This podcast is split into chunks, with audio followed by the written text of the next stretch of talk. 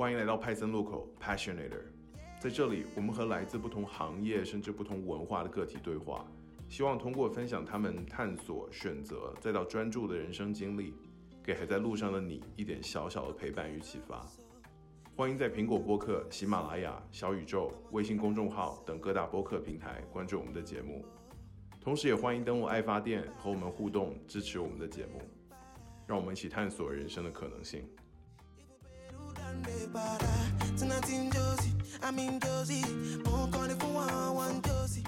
从我们这个基金的角度来说，我们会非常支持本地创业者。这不仅是说我们不太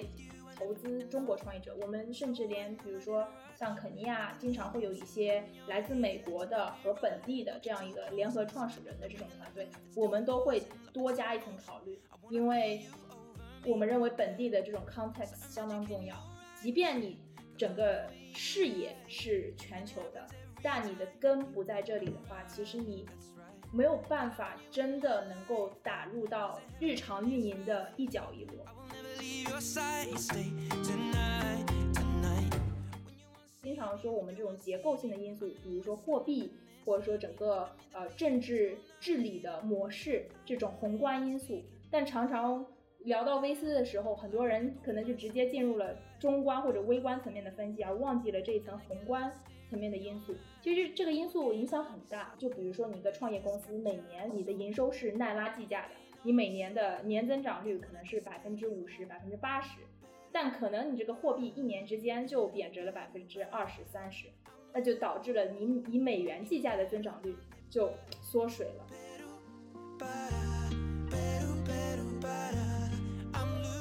就是很久之前，我一直认为，如果不是一个覆盖可能上百人、上千人、上万人的项目，它的影响力就是非常微弱、微薄，不值得去考虑的。但后来当我工作之后，我觉得，你跟日常这些所谓的 stakeholder、社区受益人交流的过程中，你会发现，你就算做了一个很小的举动。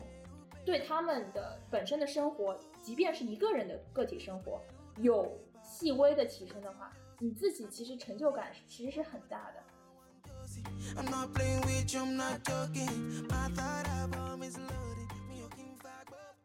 大家好，欢迎来到派森路口 Passionator，我不是 Arthur。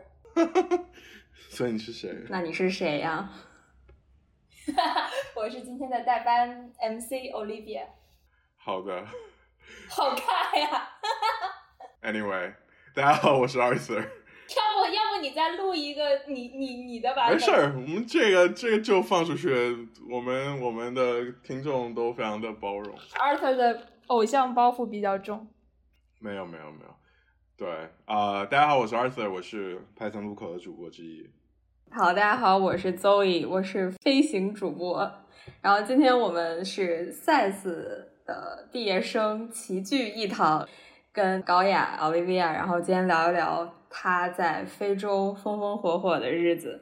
然后高雅呢，是我们这一届就特别有名的一个一个小姐姐，她就是对非洲有特别特别大的一个热情。从她入学到她毕业以后，就一直是在这个领域去探索职业。那我们就请她来给我们介绍一下自己吧。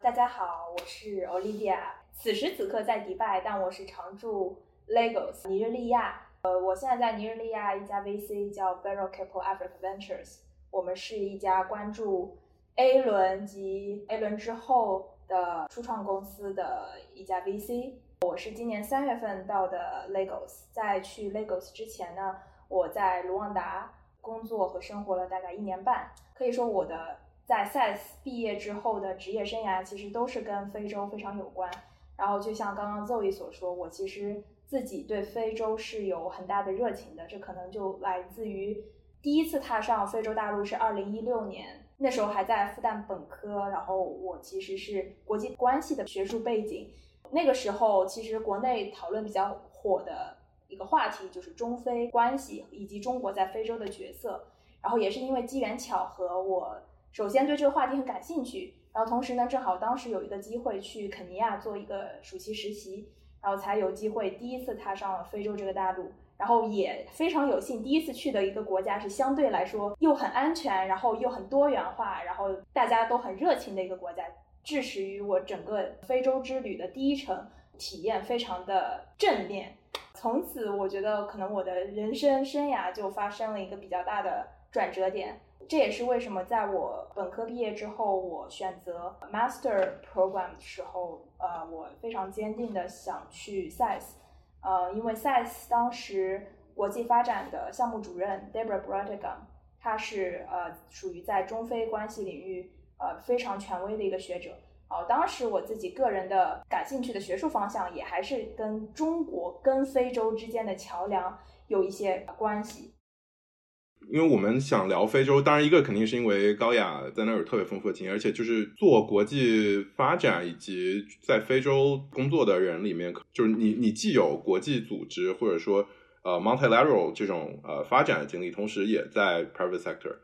现在非洲其实有很多中国公司在那儿，就除了传统的基建和国企之外，也有很多互联网公司、科技公司到非洲去投资。再加上最近，因为可能经济的关系，有很多公司在想要出海，比如说拼多多也想要推一个跨境的电商平台，其实是一个很很有意思的契机来聊非洲。先问问，就是去非洲之前，你对非洲是一个什么样的印象，以及为什么会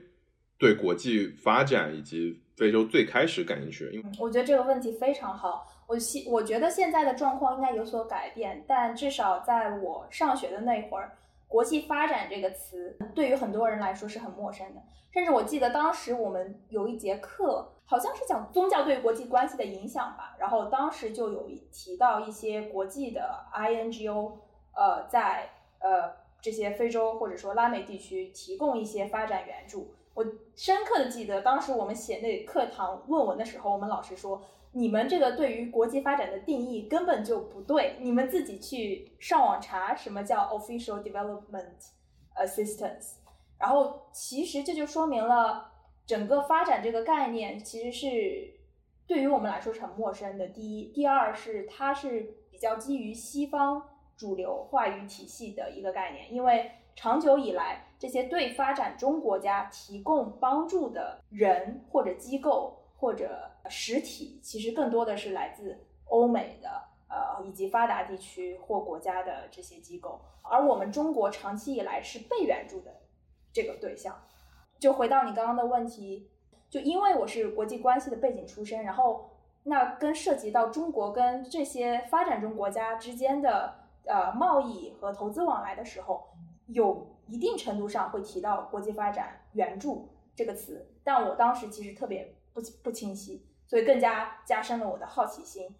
正好是在大三下学期的时候，有一个呃，就是交换学期的机会，就是我在呃法国巴镇读个欧洲非洲研究的一个项目吧，所以也是从法国人的话语体系里了解了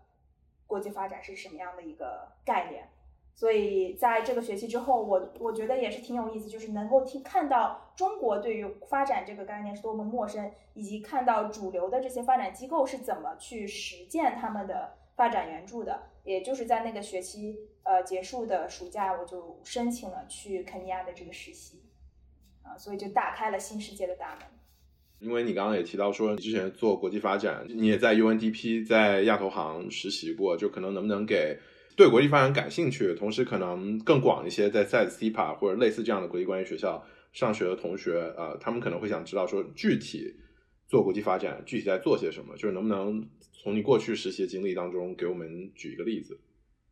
好呀，好呀，我觉得这个问题特别好。其实发展这个领域，它的不同的工具是呃挺广泛的，就是说有 grant 赠款形式的的资金来源，也有比如说借款。就是比如说以以贷款的形式把钱借给发展中国家，但是是要求他返还回来的。然后也有一些可能是呃低于市场利率的投资，就比如说一般的商业机构，我投资一个项目，我要求的回报率是百分之二十 IRR 以上，但是我可能投这个呃发展援助项目，我我会希望可能我的年化收益率百分之十或者个位数就行了。所以基于这些不同的种类，那各个机构所做的事情就不一样。那比如说像联合国，以及有一些像世界银行、非洲开发银行、亚洲开发银行所做的项目，它是纯赠款形式的。那这些赠款基本上就是说我有一个我特定的受益人的目标，比如说就是在两年内，呃，完成对一千个农民的知识培训和技能培养。那这部分投入，我知道它是没有办法在短期内以金钱的形式回报给我的。这也就是为什么这些机构他们会倾向于使用赠款的形式，直接去给这个项目去呃注资。但是。呃，像非洲开发银行、呃 IFC、呃或者亚洲开发银行也会有一些可以有低回回报率的项目。那这些低回报率的项目，他们可以是通过呃贷款的形式，也有可以是通过像我们刚刚说的低于市面呃回报要求的股权投资的形式去投资一些，比如说像基建项目，或者说一些呃社会性质的，比如说医疗项目。啊，这些他们就会啊设根据回报预期的不同去设定相应的呃财务工具，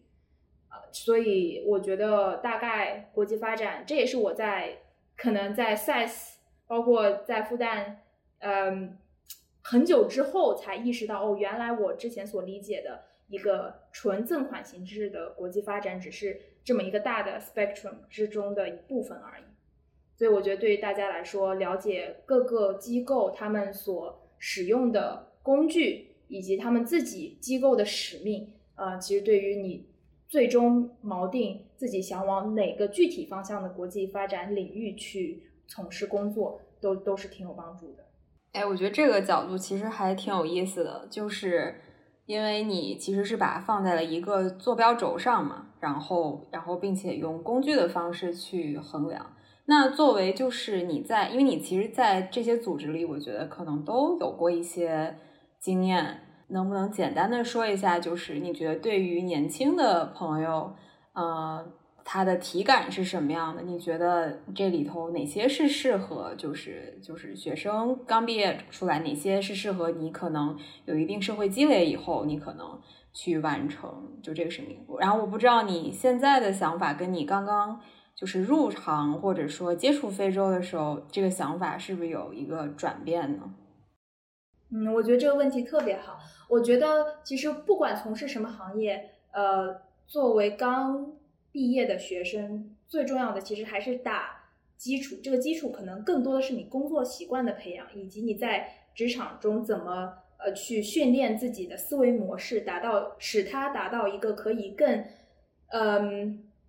把自己准备好进入一个更进阶的水平的呃这样一个呃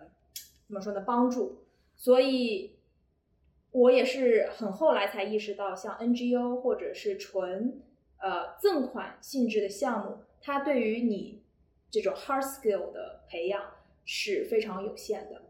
嗯，这些项目一般周期很长，然后呢是属于呃。定性为主，所以你的很多工作中的细节，它并不能够很完备的把你的思维体系和知识框架训练到一个我觉得呃一般我们会期待自己所达到的水平。所以我后来在我 SIS 第二年开始找工作的时候，我就会呃目标非常明确，我不希望直接一毕业就进入像世界银行。这样的机构，因为我觉得它对于我的思维的训练和工作能力的训练不够。我希望到 private sector 去，呃，因为它的强度更大，然后它的知识学习曲线更陡峭。这也是我当初呃毕业之后呃找工作的一个心路历程吧。我我其实想插一个问题，就是呃，周周易周易可以可能多聊一些关于可能之后在 private sector 做事，但可能我觉得包括在 SAS 有很多同学，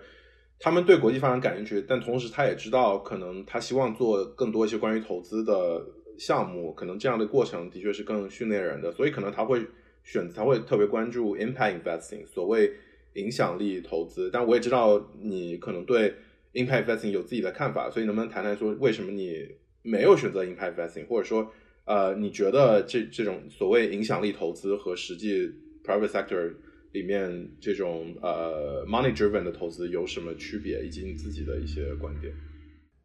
怎么说呢？个个人角度来看是，整个影响力投资行业直到如今都还没有形成一个行业的规定的标准，就是说什么是影响力投资。那比较主流的会认为，呃，我 impact investment 是指我不只追求财务回报，我也追求社会正向的影响力的创造，呃，经济也好，环境也好，呃，治理方面也好，但这些都是属于你非常美好的愿景和初衷。具体落实到你的投资，怎么能够具体的完成这些 KPI，其实是一个非常漫长的过程，以及在这个整个投资周期中。呃，从你钱第一笔钱投出去到你最终如果真正退出这个项目，你是没有办法去每一个环节衡量今天你投资的这笔钱创造了多少个工作岗位，呃，给呃你的呃碳排放量减少了多少多少，这些都是到在实际的实践的过程中中很多都是一一年结束了，OK，大家根据一个非常。呃，粗糙的指标和维度去说，哦，可能今年我呃这一百万的投资大概创造了可能是二十个或者三十个就业机会，所以这也是为什么我在呃后来就意识到，可能我们很多想从事影响力投资的同学都是带着很好的呃初心的，但由于这个行业的。规范还不成熟，以及说并没有存在一个非常标准化的操作体系，去让你嗯鉴别什么是好的实践，以及什么是不值得去学习的实践。那你作为一个职场新人来说，其实在整个行业都还没有形成一套标准的时候，你自己能够获得的收获也是很有限的。那相反，其实我觉得任何一个行为都有它的影响。这个影响不一定是指正向的影响，或者说任何一个行为都有它的后果。所有的投资都在创造就业机会，所有的投资都在对这个社会塑造一定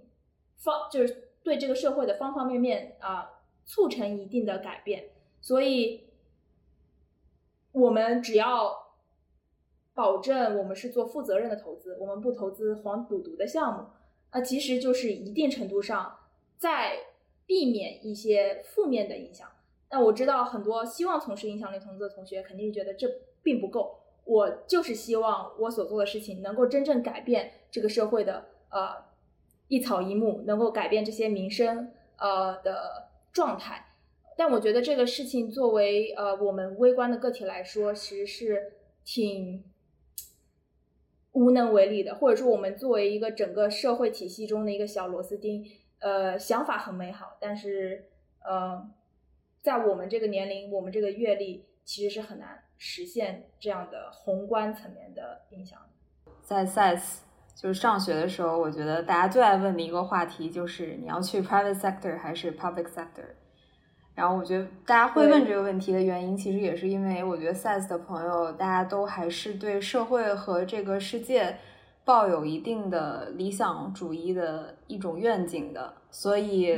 每次回答这样的问题的时候，他其实有的时候是在试探你的一种一种价值观吧。对，但很可惜的，我觉得就是现在的社会其实还是以一个以资本为主导的一个社会，然后金融其实是很很重要、很有效的一个工具，所以说可能现在。能做的事情就是能先加入到本身的工具体系之内，到之后再去讨论所谓我们想谈论的一些问题。我觉得，其实我我最早也思考过这个问题，就包括我本科刚毕业的时候，我我去智库工作，其实我就我当时想的就是这个问题。我想说，我做的事一定要是有意义的，我没有办法做没有意义、没有影响力的事。我当时本科刚毕业，我是这么想的。但我后来觉得，呃，就像刚呃周宇和那个高雅说的，我觉得，呃，我之前做的可能我觉得有些有些项目它是有意义的，但同时它会有一个，呃，从另一方面来说，那可能在工作过程来讲，它并不是最有意思的。就其实有有一些工作是它有意义，但是这个过程你不是特别 enjoy。所以，但但还有一些工作是，比如说 private sector 更。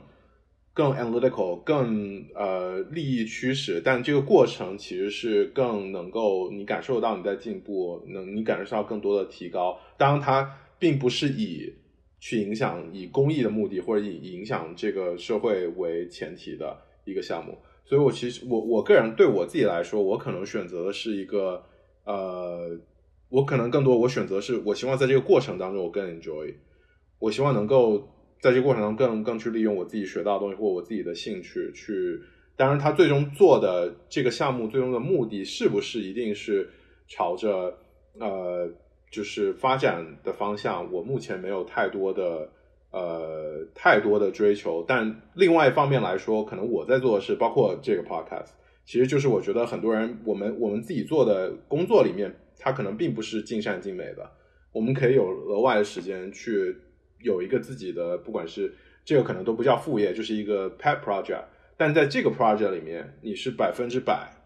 在做你最想做的事。我觉得这个可能也是另外一种解决的方法。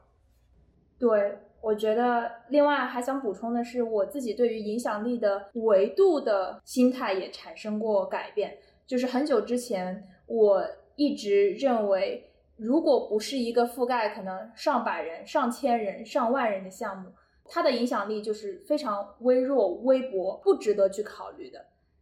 这个是在可能在学生时期非常天真和幼稚的一个想法。这也是为什么可能有一段时间我会非常想去做基建项目，因为基建项目一一个电站一旦修成了，它可以普惠成百上千万的人。但后来当我工作之后，我觉得。你跟日常这些所谓的 stakeholder 社区受益人交流的过程中，你会发现，你就算做了一个很小的举动，对他们的本身的生活，即便是一个人的个体生活有细微的提升的话，你自己其实成就感其实是很大的。这也是为什么我后来说我们做的投资是有影响力的，就并不是说我是从几千几万人的维度去衡量它到底呃。是有多大的呃规模？但我是觉得这个影响力的深度是够久远的。就比如说，我跟这个人分享了我，哪怕是我的职业历程，他突然转变了他自己求职的方向，或者说他对未来更加明晰了，这个可能是改变他一生道路的事情。但这个他并，他就只是一个一个人而已。所以不并呃，所以我想说的是，这种影响力的呃 measurement。不只是数量上，更重要的是质量上。那我们要不然就聊聊非洲吧，就是因为我觉得整个这个市场，包括呃，不管是从个体还是从对中国的公司来讲，它其实都还是相对一个陌生的市场和环境。但你就是很，我觉得是也是很幸运吧，一个先行者，就是很小的时候就对这个呃地方产生了很强烈的一个热情，然后不管是以什么样的。形式在什么样的组织里头？就是要不然给大家讲讲，就如果没有一个人没有到过非洲，就是如果你现在以现在这个角色创投的就投资人的角色来讲，就它这个市场，你觉得有什么样的一个特点？对，其实首先，我觉得很多人看好非洲，或者说对非洲感感兴趣，是因为看到非洲五十四个国家加起来有几乎十二十三亿的人口。觉得跟中国的人口规模很接近，那觉得那中国既然曾经互联网呃把这么多呃怎么说呢，把商业模式普惠到一家一户，并且布及可能这十三十四亿人口，那为什么不能够在非洲同样复制这种模式呢？但其实很多人常常会忽略的一点就是，这是五十四个国家，嗯，不同的国家在他们各自不同的发展阶段。所以更这种聚合形态，呃，更像是，嗯，我们想说非洲，呃，sorry，呃，欧洲或者说亚洲曾经，呃，在早期发展的过程中，总会有几个呃先行国家先富起来，然后再会有一些周边的国家或者说第二阶级、第三阶级的国家达到这样一个状态，呃，所以在我们对非洲抱有热情的时候，也同时需要。意识到，其实真正你可触达的这种人口规模，远比这个十四亿人口要小得多。然后更不用说这呃，每个国家中，其实真正经济上活跃的，就是说你的 GDP 水平能够达到支付得起你所你所推行的互联网产品也好，或者是呃 To B 的产品也好，这样的人群是更加呃微乎其微的。所以你在做市场规模测算的时候，就需要把这一个整个大的 funnel 不停的不停的缩小。呃，你的一开始的极度乐观也会一点一点被打击。但是我想说的是，为什么仍然还是对非洲有很大的热情，也很看好呢？是因为，嗯，这个大陆是非常年轻的，有百分之六十的人口是在二十五岁以下的。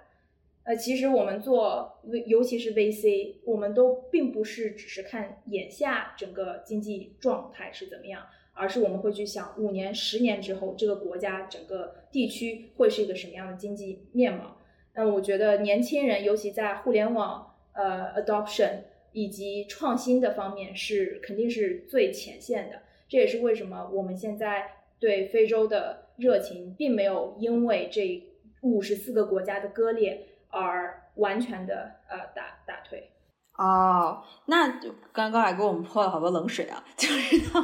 那你能不能简单给我们就是说一下非洲里头，比如说哪些先行的国家或者市场现在是比较受就是科技企业或者投资人青睐的呢？好呀，就其实非洲呃现在会会说四四也像四小龙吧，就四个东西南北四个国家，西边是尼日利亚，东边是肯尼亚，北边是埃及，南边是南非。各自占据了整个大陆地理位置以及经济脉络的最重呃制高点吧。嗯，在一九年的时候，我记得有看过数据，应该是投向整个非洲大陆的呃就是 VC 的呃基呃资金是大概是二十亿美金，呃二二一年是五十亿，然后二二年到现在大概是三十四亿，所以一直会看到整个。整个创投基金的呃规模是不断在上涨的，但在整个过程中最受益的几个经济体，其实就是我刚刚说到的这四个国家。明白。呃，中国资本或者中国的公司在这里头大概占的比例是多少？中国的话，其实目前比较领先的是欧佩，还有传音下面的 PalmPay、Boomplay 这些产品。融资单笔规模确实很大，但是在整个资金池里面，并不是非常显著的呃个体。嗯，能不能从你个人在 VC 在非洲做 VC 的经历，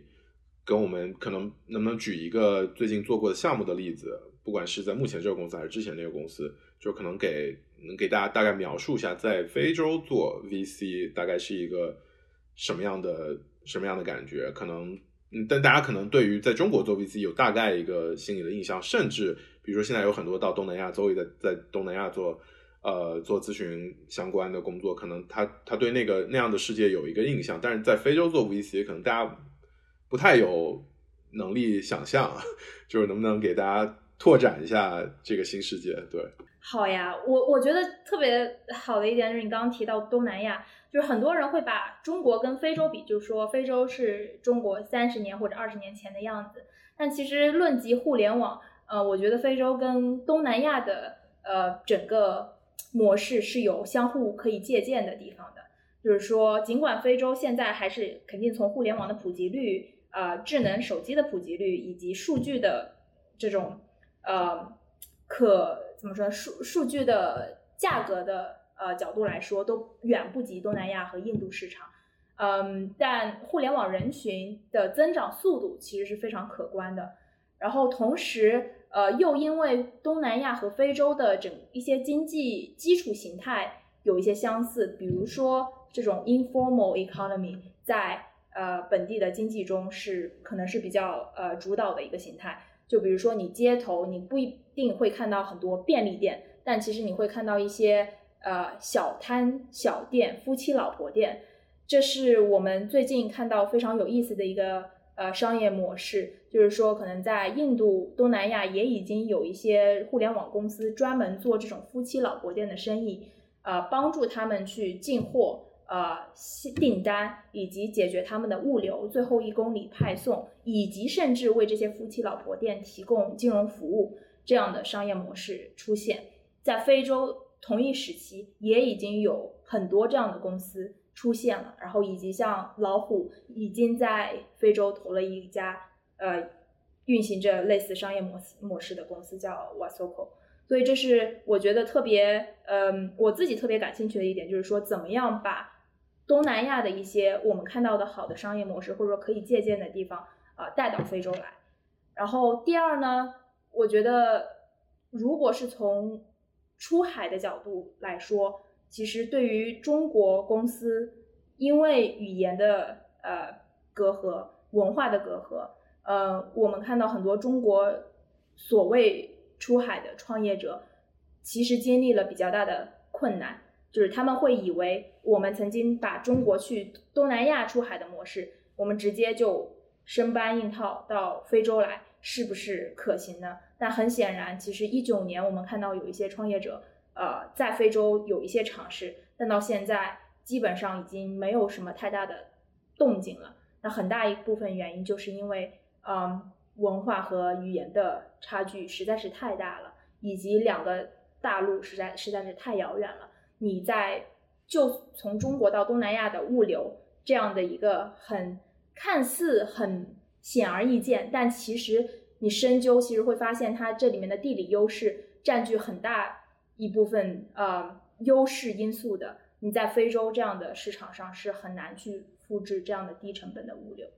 因为大家其实尤其是。我们这一代可能是经历了互联网、中国互联网崛起的这一代，其实很很渴望，就是把我们所经历这一切哈复制、复刻到其他市场，但最后都发现其实这件事儿没那么简单。你能就是具体说说吗？就是你之前聊的，比如说一九年那些创业者，就他们就是大家都最后为什么就杳无音信了？那现在在做创创业的人是谁呢？就是是什么样的一帮人在搞这些事情？你们愿意投什么样的人呢？呃，具体这些创业者其实他们有做不同赛道了，有做小额现金贷的，嗯，也有做互联网教育的，呃，还有一些做呃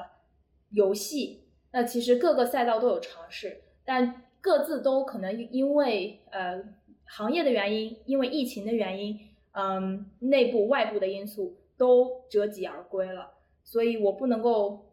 可能很难一概而括的去总结说他们并没有留下来的呃根本原因是什么，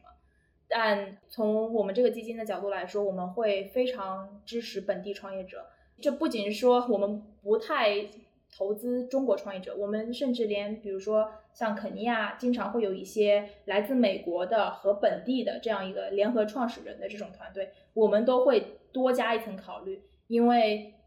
我们认为本地的这种 context 相当重要，即便你整个视野是全球的，但你的根不在这里的话，其实你没有办法真的能够打入到日常运营的一角一落。然后跟这个有关的呢，是我想提的一个一个一个案例吧，叫 Team Apt，就是他们呃是做什么呢？是有点像人肉 ATM。为什么会有人肉 ATM 这样的需求出现呢？是因为我们现在有很多金融呃科技公司想要去在这样的市场去推广支付，推广呃这种银行卡，但其实这些人连基本的嗯银行跟银行注册的这种 identity 都没有，他们就根本就没有机会去接触正式的这种银行服务。更不用说你去给他推一个这种 new bank 的呃这种产品了。所以 Team Up 他们强项就在于能够深入这最后一公里，把这些可能你就是住在村子里的这种你的呃大姨、呃大姑，或者说甚至是外婆、呃爷爷这种呃长辈，让他们能够用上啊一些现代化的呃金融服务。那他们所要做的就是，其实是推广这种 agent banking，嗯，就是说我们这样的这种 remote 人群不需要你有一个智能手机，但是你只要被一个 agent 呃 cover，那其实你通过这个 agent 去实行一些交易，比如说取现、存款，或者说你通过它去给你自己呃交电费、网费啊。或者说买一些基本的日常用品，都可以通过这个 agent 去完成。这个模式虽然听起来很简单，但这个模式你要在一村一户去铺开，没有一个本地非常强的网络是根本没有办法实现的。所以 Team Up 呃最近应该是两周之前，呃应该是从呃 QED 啊美国一个非常知名的呃专投 FinTech 的 VC。呃，领投了呃他们最新的一轮融资，大概整个规模是在五千万美金左右，所以他们的估值也是接近独角兽了。但就像刚刚所说，这个模式其实听起来一点都不，就是很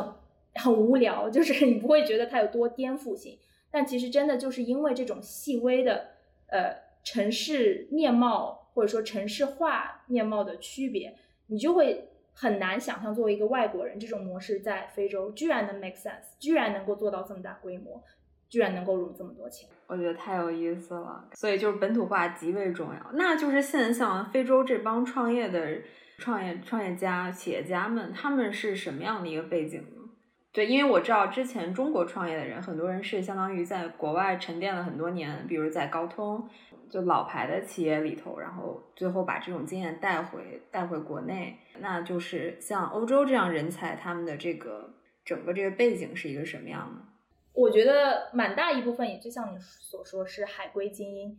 很少有这种呃刚毕业就创业，然后一次性创业就非常成功的案例，但也并不是绝对，我们也有看到一些非常天才型选手，但我只能说。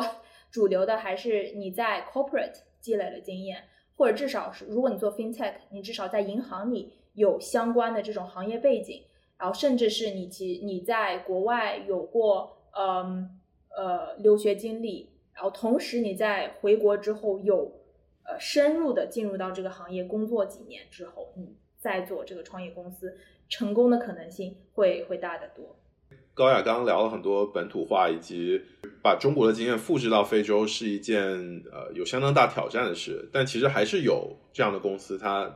做成了，所以我特别好奇他们类似这样的中国公司做对了什么。就之前你也提到传音控股，然后我记得好像之前你你在的那个飞城创新呃 Future Future 哈好像之前也是传音支持的一个孵化机构。那是一九年从传音独立出来，从传音控股这个这个案例，我不知道你能总结一下，比如他们在非洲做对了什么？好呀，我觉得传音也是一家很伟大的公司，呃，在非洲有手机之王的称号，就是说整个非洲市面上你看到的低端智能机，甚至是这种傻瓜手机啊，它的市占率是第一的。我觉得它之所以能够在销售方面，手机销售方面这么强，是因为它的呃本地的销售团队建得很好，以及它的产品呃非常的本地化。这一点其实是很难想象的。我们通常会觉得啊，为什么就是怎么会有一个中国团队能够做到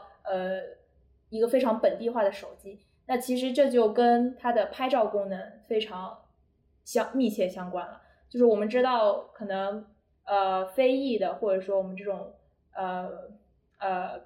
黑人群体，那他们的肤色是比较深的。呃，你的我们正常的手机拍照的这个摄像头是很难，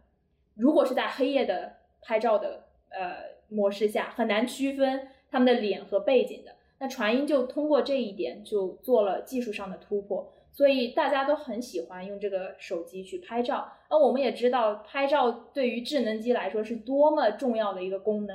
嗯，这也是我觉得传音当时做的非常明智的一个决定。同时，它在本地的销售脉络又铺得非常的广，真的是到一村一户。呃，你去一些很偏远的地区，可能它都不一定有很好的基建，路都很差，但是一定会有 Techno 牌子在。零售的卖手机，这些都是他们几级的经销商了，肯定不是传音自己的人群，但是他们把这个铺得很广。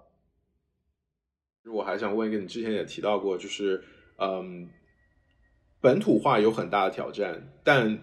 不光是在非洲的本土化，更多的是在非洲各个不同的国家的本土化。因为我记得你之前也提到说，尼日利亚和肯尼亚，比如说类似，比如说这两个国家之间，他们本身有很多可能有很多文化上的不同，同时。呃，特别是对外来资本的态度上有很大的不同。可能对于呃外国人在那儿，他他他是否需要特别的融入他那个环境，才能够在那做生意，也有很大就不同的不同程度的这个接纳的程度。就能不能聊一下，可能在我打就是把这个非洲的概念更打碎到具体几个国家或者几个地区上？我觉得特别有意思。我也是自己来到尼日利亚之后才发现，它是跟东非一些我曾经去过的。国家有多么大的不同？就呃，首先从文化上，我觉得尼日利亚是一个非常强势的文化。就是你从它的音乐、电影啊，以及各种艺术文艺行业来说，它的这种侵占性，只要它到一个国家，它就绝对，它只要它有传播，它就绝对是占据这个传播渠道的主流的。这个是我觉得它的文化特性上的一种 aggressive 的特点。那同时呢，做生意的角度上来说，它也是非常强势的。呃，它的在谈判的过程中，如果你是跟一个尼日利亚的商人谈判，和一个跟肯尼亚商人谈判，你会明显感觉到尼日利亚这商人绝对是非常 pushy，然后 bossy，然后呃，他们即便这个产品没有达到百分之一百的成熟的或者完成的状态，他也会说这个产品已经达到了百分之两百的功效。所以这是。呃，非常大的不同。那肯尼亚或者说东非的一些呃国家，我自己的感受是，他们会相对比较务实，呃，有多少说多少，他不会把这个事情夸张到百分之两百的程度。当然，你去融资肯定或多或少都会有夸张，但是只是这两波创业者夸张的程度实在是区别太大了，所以我不得不 提提出来。然后呃，另外。我觉得，呃，尼日还有营商环境的不同，就是说，呃，前两天我还正好遇到一个美国投资人，他倒想来看看尼日的市场。他说办一张尼日的签证实在是太难了，他是在纽约，然后又跑到 DC，然后几经周转才办到了一张到尼日的呃 tourism visa。那肯尼亚、东非随便去。所以你就会感受到这些经济体，他们对于外国投资或者说外来人口的这种欢迎程度是非常不一样的。这就一定程度上也呃，相当于规呃规怎么说限制了来尼日创业者的呃这种呃背景。所以，尽管有一些尼日的创业者，他们有海外背景，但他们基本上就是说是尼日人，但是在美国或者英国读留过学、读过书，然后回来创业。但是肯尼亚，你就会经常看到一些白人的创业者跟本地的创业者组成一个联合创始团队。然后，最后我还想说的是，呃，一个比较宏观的，嗯，其实这个在传统，我记得我们在。在聊中国对非洲贷款，或者说中国对非洲投资的时候，经常说我们这种结构性的因素，比如说货币，或者说整个呃政治治理的模式这种宏观因素。但常常聊到 VC 的时候，很多人可能就直接进入了中观或者微观层面的分析，而忘记了这一层宏观层面的因素。其实这个因素影响很大。我刚刚正好查了一下。从二零二零年三月到二零二二年现在，尼日的奈拉贬值了至少百分之三十，这是官方汇率。那尼日其实还有黑市，黑市上这个尼日呃奈拉对美元的这个价格就更低了，呃，就是你的同样的美元可以买更多的奈拉，所以这个货币贬值的程度也是尼日非常呃。不得不提的宏观风险之一，就比如说你一个创业公司，每年你的营收是奈拉计价的，你每年的年增长率可能是百分之五十、百分之八十，但可能你这个货币一年之间就贬值了百分之二十三十，那就导致了你以美元计价的增长率就缩水了。以上这三点就差不多是我想说的是这些经济体比较显著的差别吧。我在赛斯上学的时候有一个。朋友是尼日利亚，我就想起了他浮夸的语气。但我们是很好朋友，但就是突然你这么一说，我就是 rings。他们文化上非常的自信，嗯，这点我觉得是很他们其实是很擅长做 sales 的。每一个，不管你是创始人也好，还是核心成员也好，都很擅长去帮这个公司讲故事。这个能力，我觉得是值得在创始人中推广的。但是同时，作为投资人的角度来说，你一定要能争辩他们话中的话术中的真伪，不然的话，如果你真的，呃，对，如果你真的他说一你就当一的话，那就实在是，呃，这个含水量会会会很大。所以就是主要看的赛道还是 FinTech 这方面，你有你有看到一些就是你没有在比如说中国或者美国看到的一些一样的一些应用啊什么，然后但你却在非洲看到，你觉得特别有意思，给我们讲一讲。不只是 FinTech，FinTech 我觉得是属于这个数字基数字经济的基建吧，因为你无论怎么样，你都会涉涉及到交易中的支付啊，以及一些呃辅衍生的金融服务。所以，FinTech 是属于它的基石，这种基础轨道。然后在此之上，嗯，我觉得互联网相关的，比如物流、电商、呃，教育、医疗，这些都是比较传统的行业。呃，我自己个人最近比较感兴趣的，其实是音乐和和娱乐相关的呃互联网创新，因为也是在尼日利亚。这短短半年不到，我深刻的感觉体就是体会到了音乐以及娱乐行业在他们的日常生活中的重要性。就是你开 party 也好，呃，聊天也好，开车也好，自己一个人在家也好，音乐是无所不在的。这个呢，我觉得人类普世的一个共性，当然是人们很喜欢音乐。你当然自己在家听音乐。但是我觉得对音乐的依赖程度是远远，呃，尼日利亚人对音乐的依赖程度和偏好程度是远远超过我作为一个非常普通的中国人对音乐的这种呃消费的呃频度和和期待的。所以有一些，尤其呃，再加上我们现在看到在英国和美国，其实 Afrobeats 已经变成一个非常热门的一个。品类就虽然它并没有被严格的定义，但是如果你说到 Afrobeats，所几乎所有人都会想到尼日利亚，因为尼日利亚已经产生出了一些比较呃在国际上知名的这种大类的艺人。那我就不由得想说，既然国际上有这个需求，那本土又有这么多的人才，但其实我们现在缺的是一个嗯一个行业的基础。结构去帮助这些本地的 supply 对接到呃国际上的这些需求，这个并不是一个简简单的 matchmaking，因为从人才的发掘培养到你把它做成一个成品，再到你把它变成一个可商业化的模式的过程中，是涉及很多呃产很多这个音乐产业链的环节的，这些目前全都是非常 manual 和 informal。所以我觉得互联网，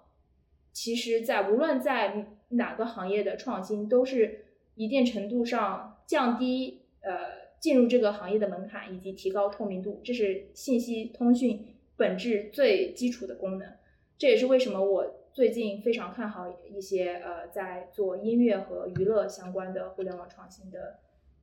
像。这一点我觉得可能在中国并没有，除了可能你就是做一个音乐流媒体。但你并不会真正涉及到，比如说艺人的挖掘、培养，以及音乐的 distribution、publication，呃，这些环节。对我最后想问一个问题，就是可能更稍微拉回到宏观一些，作为一个不是做投资的人，啊，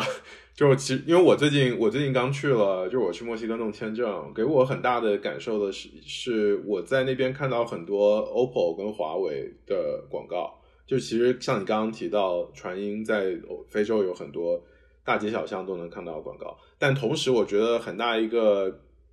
鲜明的对比就是，不管在加拿大和美国，其实 OPPO 不要讲华为，OPPO 或者说其他的这种中公司的广告是没有那么常见的，它不会特别显眼的、特别扎眼的出现在街上，让你感受到这个所谓 Global China 的存在。所以我觉得，其实反过来说，呃，怎我们怎么样，不管是在海外的中国人，或者说在国内，比如说今天我住在北京、上海，或者我在新一线、二线、三线城市，可能我们对非洲的概念并没有像像你们在地的，或者说那些做出海的公司那么来的接近。可能非洲对我们来说还是一个在新闻里的概念，但但反过来说，可能在国内的人，呃，对于欧美来说，好像我们大部分的。就关于国际这个概念，我们大部分的这个角度，我们看的还是北美跟欧洲。但但怎么样能从你的经历中去去告诉他们说，嗯，我们怎么样能有一个新的角度去看非洲？怎么样从从什么样的角度能更拉近它跟跟我们的距离？同时，假设如果他们能够被呃 convince 说非洲有我的机会，那作为一个比如说今天如果我在国内的人来讲。我在非洲的机会在哪里？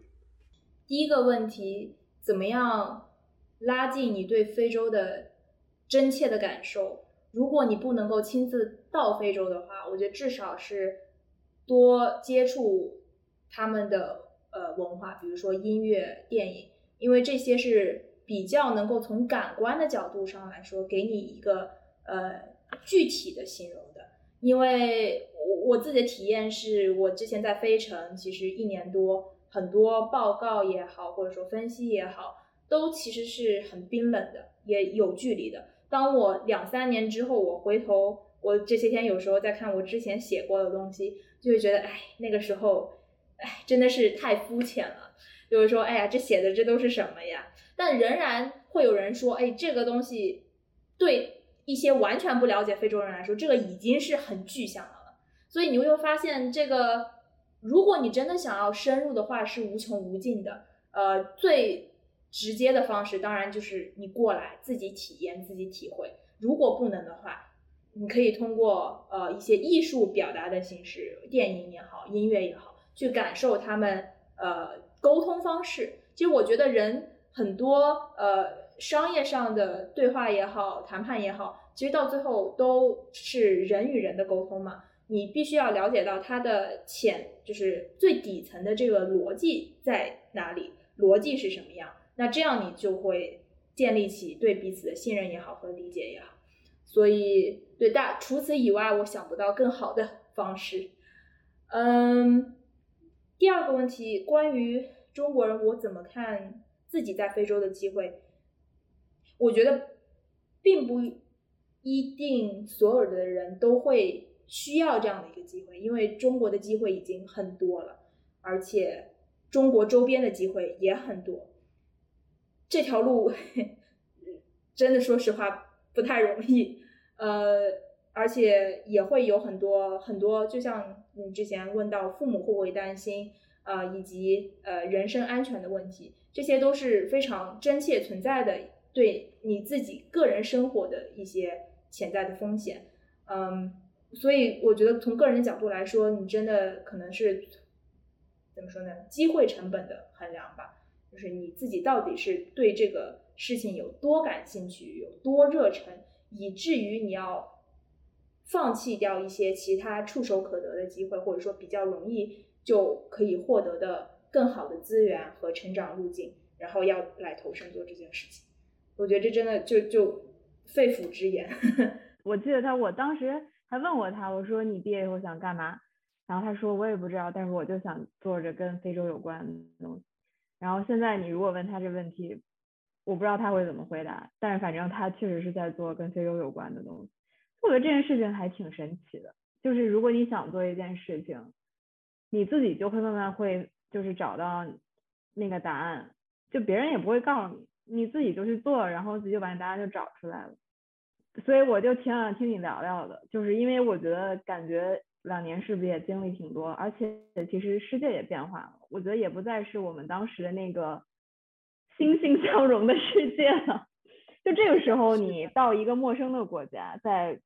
整个世界都是处于原子化的一个阶段。对，就这也是为什么说我我说就这这这条路很不容易嘛。就之前我跟 Arthur 呃之前简单聊的时候也说了，就是可能。先毕业的时候，本来以为要去赞比亚，但是赞比亚这个 offer 最后又黄了，然后又回国，然后又去卢旺达，又到然后最后终于在尼日利亚，我觉得现在这个工作我自己非常开心。我觉得一路辗转转转，中间也会有想说，我为什么，我到底做这件事情是为什么？甚至我自己曾经在卢旺达的时候，比如说很难交到知心的朋友，很难建立起自己一个 support system。自己在非常，尤其在工作压力非常大，或者自己又觉得并没有学到很多东西的时候，怎么样去那那个状态下去真的质问自己的灵魂？我我我做这一切到底为什么的时候，这样的时刻会发生。所以到最后，我觉得呃，我现在看待这个问题的方式更不更少是从说我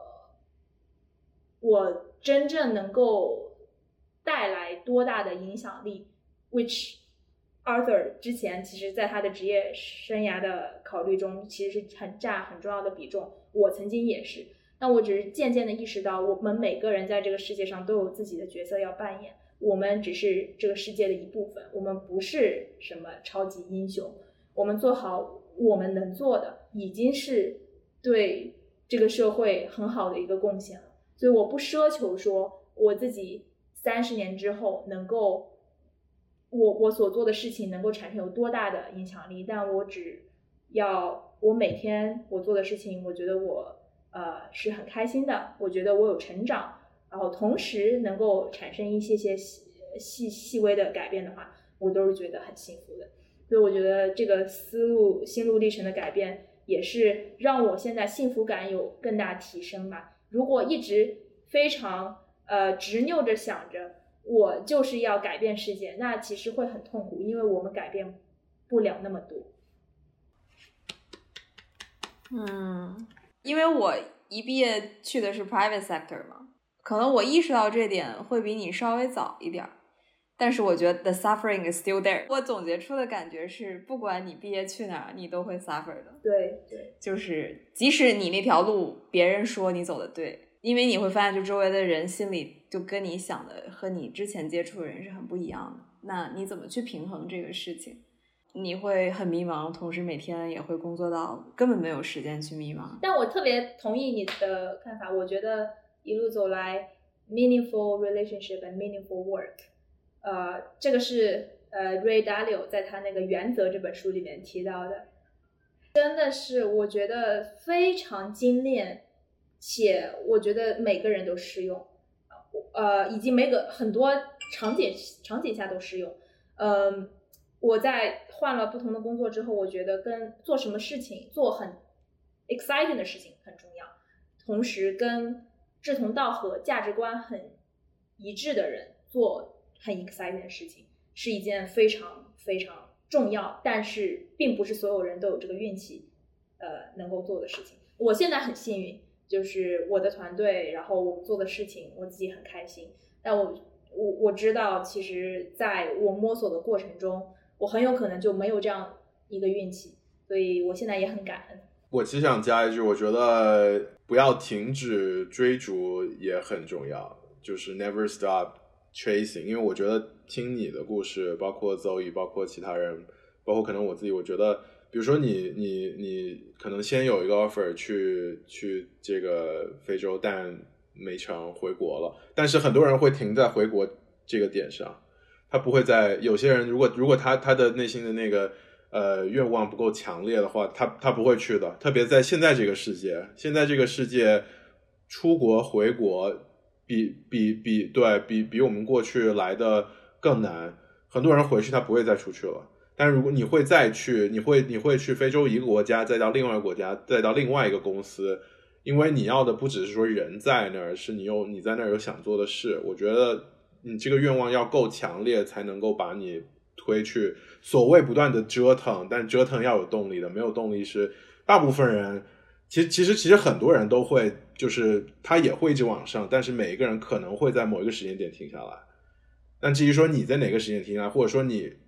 会不会停下来，我觉得可能取决于驱动你的那个力量是不是足够的强大。对，这也是刚刚说怎么看中国的同学怎么看在非洲的机会，就是想说，如果你是真的对非洲的未来可能二十年、三十年，你都是 fully invest invested。你希望你且接受可能要在这个大陆生活很久这样一个前提条件的话，那我觉得这就证明了你其实是有足够强的动机的。那相对来说，有些比如说有些朋友他们看的是非洲短期三年五年可能会能够给他们带来什样什么样的回报，这样的 mindset 就会。导致他们的一些呃商业行为是短期逐利为为主，呃这些短期逐利并不一定呃在长期能够真正让他们获利，所以呃所以也说这条路也并不是所有人都需要走，就每个人都带着不同的初心吧，就希望大家都能够有自己想要的收获。最后就是想，呃，高雅从高雅开始吧，就是可能，呃，你不管你在非洲，或者你去非洲，从赛斯到非洲这一路上，或者甚至比如说在赛斯有哪些有趣的教授或者课，呃，或者或者一些比如最近在听的 podcast 书之类，就有，比如可以推荐一两个给听众。哦，对，呃，可以听 OMA Lay 还有 Ashake，其实我喜欢这个这个人更多一些。他最近出了一个单曲，我觉得特别棒，就是。我喜欢他音乐里的能量，这也是为什么我自己对文娱行业现在也开始越来越感兴趣，是觉得他们音乐中传递的这种 power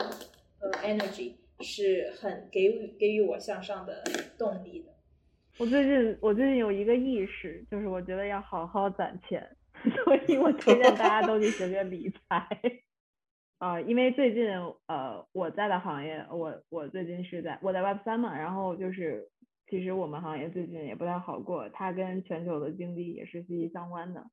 然后因为我在行业周期性特别强，所以说就是很多公司你就看到就最近都死了嘛，然后该暴雷的暴雷，然后就这个我觉得对我来说是特别好的一个学习的经验，所以我推荐大家都去了解一下现在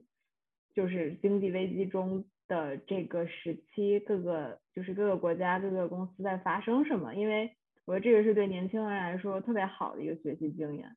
因为你就会发现，在熊市的时候大家做的事情和在牛市的时候大家在做的事情就特别不一样。在牛市的时候大家讲故事，把什么东西就吹得天花乱坠；熊市的时候你就发你会发现你没有现金流，你没有钱，就是一切都是白瞎。